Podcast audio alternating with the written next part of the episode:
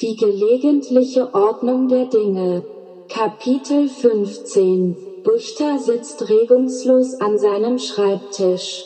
Es ist früh am Morgen, vor ihm eine Tageszeitung. Gestern hatte er mit Arno Trögers Sohn telefoniert. Die Polizei war bei ihm. Die deutsche Botschaft in Bangkok hatte die deutschen Behörden darüber informiert dass ein gewisser Hans Tröger am Lamai Beach auf Koh Samui vermisst wird.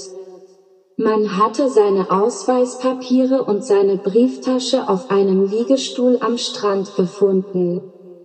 Die Polizei untersuchte seinen Bungalow. Alle persönlichen Dinge waren noch dort.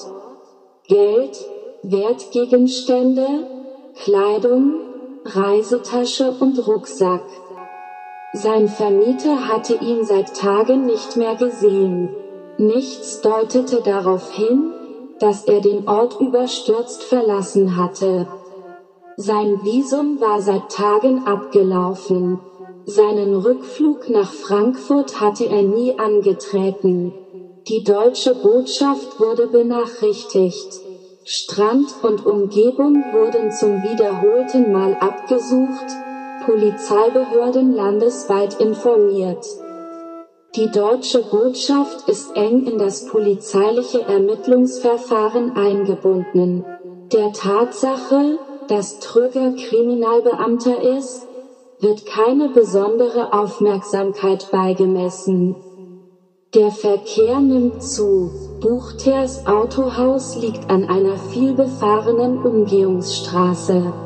Er ist passionierter Frühaufsteher. Er frühstückt immer im Büro. Es ist 6.30 Uhr. Um 7 Uhr kommen seine Angestellten. Fünf Kfz-Mechaniker, drei Auszubildende, zwei Büroangestellte, ein Verkäufer. Anna, seine Frau, ist bei den Kindern. Gelegentlich hilft sie bei der Buchführung aus. Jetzt, da sie schwanger ist, ist ihr Platz zu Hause. Sie und er wollen das so. Die Schwangerschaft seiner Frau hat Richter verändert. Er schläft unruhig, hat Albträume und geht nervös und unausgeschlafen zur Arbeit. Die Geschäfte im Autohaus laufen gut. Umso mehr ist er über sich selbst verwundert. Gut gehende Geschäfte waren für ihn immer ein Garant für gute Laune, Ausgelassenheit, Visionen und Lebensfreude. Die neue Montagehalle hat sich mehr als bezahlt gemacht, die Umsätze im Werkstattbereich haben sich verdoppelt, der Neuwagenverkauf floriert. In der Gemeinde genießen er und sein Autohaus einen hervorragenden Ruf. Dies war auch der Grund, warum man ihn als Kandidat für den Gemeinderat auf den Plan rief. Er wollte den Platz im Gemeinderat nicht, aber jetzt ist er dort als feste Größe kaum wegzudenken. Alles geschah heimlich. Zuerst war es ein kleiner Flirt. Aber dann hatten sich beide nicht mehr unter Kontrolle. Als seine Frau schwanger wurde, begann das Drama. Es konnte das nicht akzeptieren. Sie fühlte sich hintergangen. Er musste zusehen, wie sie sich immer weiter von ihm entfernte. Das Drama nahm seinen Lauf. Sie sahen sich kaum noch, er war verzweifelt, sie ging mit anderen Männern aus. Als es in Thailand war, hatte er sich ausgemalt, alles aufzugeben, mit ihr neu anzufangen. Nicht sofort. Zuerst wollte er noch ein paar Dinge regeln. Er redete auf sie ein, beschwor sie, sie solle sich alles nochmals überlegen.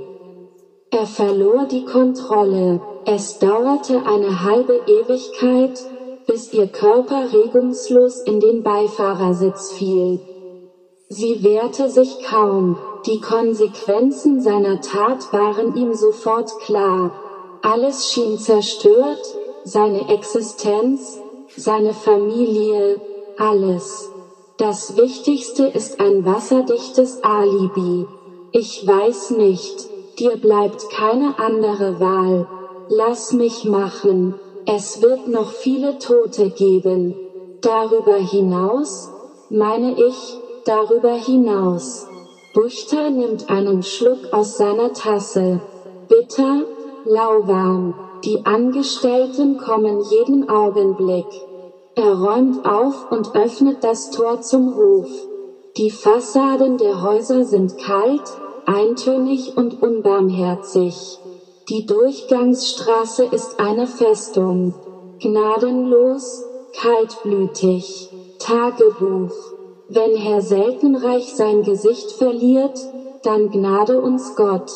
Dann ist er wie ein verwundetes Tier, das über alles herfällt, was ihm in die Quere kommt. Er spuckt dann nach allen Seiten, gegen Freund und Feind. Nichts wird dabei unter den Teppich gekehrt. Ein Tag wie jeder andere. Er wird heute drei Autos verkaufen und einen neuen Mitarbeiter einstellen.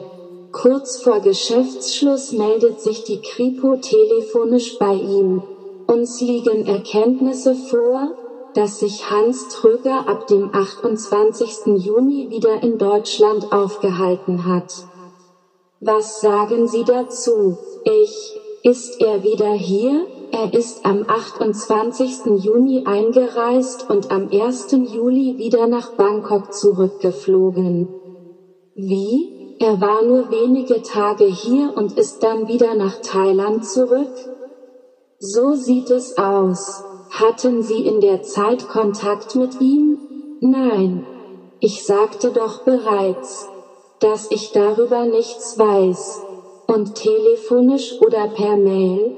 Nein, das hätte ich Ihnen doch sofort gesagt. Schließlich gilt er als vermisst. Er ist mein bester Freund.